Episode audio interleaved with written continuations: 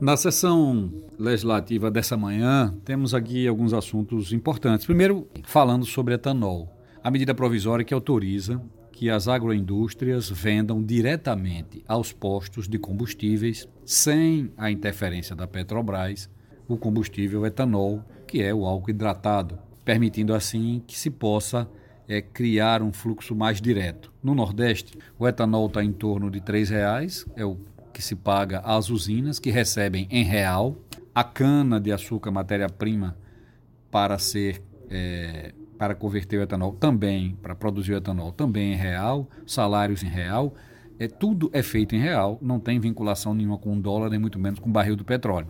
E pode, obviamente, em função dessa estabilidade da nossa moeda, tudo é feito em real, vende-se e compra-se e paga-se matéria-prima e paga-se salário em real, estabilizar um pouco o preço do combustível, que a gente espera que a medida provisória que fez essa autorização. Até o momento, a informação que tínhamos é que os postos de bandeira com distribuidoras já estavam realizando esta compra, mas havia para os demais postos de bandeira livre, teria que uma autorização da ANP e ou uma, uma determinação da Secretaria de Fazenda dos estados estabelecendo quem deveria recolher o ICMS. Já foi estabelecido pela Secretaria, pela Cefaz Sergipana, que venda direta a posto de combustível da agroindústria pode ser feita de etanol e se houver distribuidora, é a distribuidora central quem vai reter o, o, seu arrecadador substituto. E no caso da venda direta para o posto de combustível, o arrecadador substituto é o posto de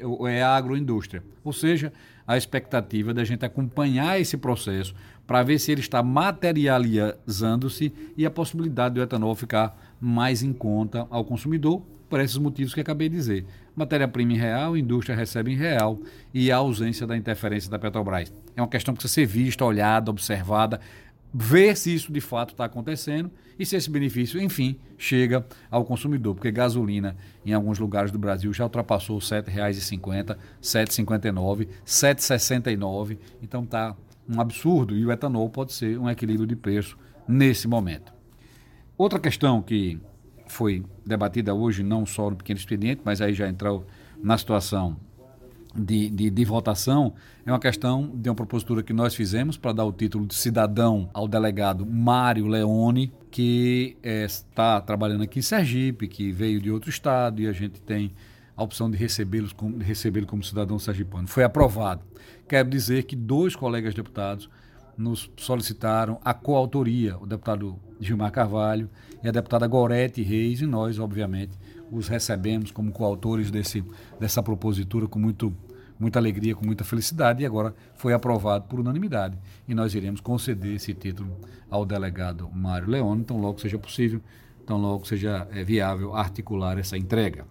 E ficamos felizes com esse momento. Uma outra questão que é também importante é que o presidente Luciano Bispo apresentou um projeto para reconhecer a utilidade pública à Associação do Cacumbi Mestre Deca em Laranjeiras e me convidou para ser coautor deste projeto.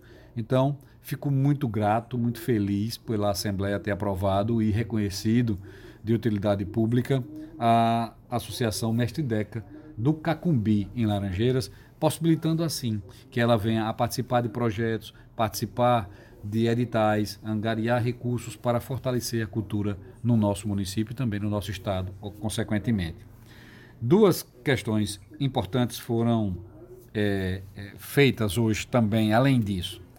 Nós apresentamos uma indicação para que a rodovia que vem de Japaratuba a Pirambu recebesse o nome de Reinaldo Moura, no mesmo momento, recebemos aqui a visita do presidente da Câmara de Japaratuba, acompanhado do vereador, o vereador Valdir, que trouxe a indicação por unanimidade daquela cidade, através dos seus representantes, solicitando que essa rodovia recebesse esse nome. Fizemos a indicação, foi aprovada também por unanimidade. O deputado Francisco Goberto quis subscrever, juntamente comigo, essa indicação, o que foi muito feliz da parte dele e que nos deixou muito contente, e ela será encaminhada ao governador do estado, juntamente com essas indicações feitas pela Câmara do município de Japaratuba. Espero que isso seja possível que a gente consiga avançar nessa direção.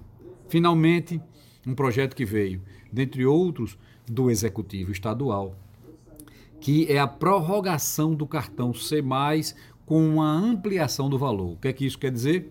Hoje a gente paga o cartão C+, a um número significativo de beneficiários, tanto dos beneficiários do CadÚnico, que já existiam, quanto os beneficiários do CadÚnico relacionados à área de eventos, que foram incorporados agora, mais 5 mil.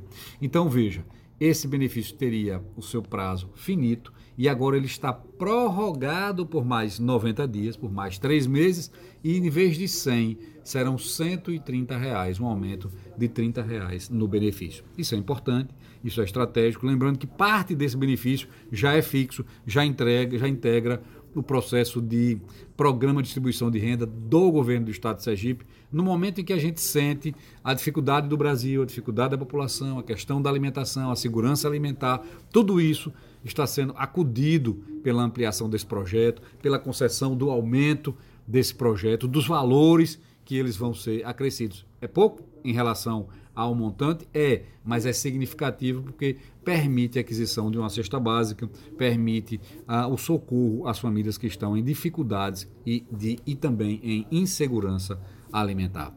A gente parabeniza, participa, vota e defende programas como esse para melhorar o atendimento àqueles que estão no estado de Sergipe passando dificuldades, com dificuldades e, e com relação à questão alimentar. É muito importante. Ficamos felizes de ter aprovado hoje na Assembleia Legislativa essa condição.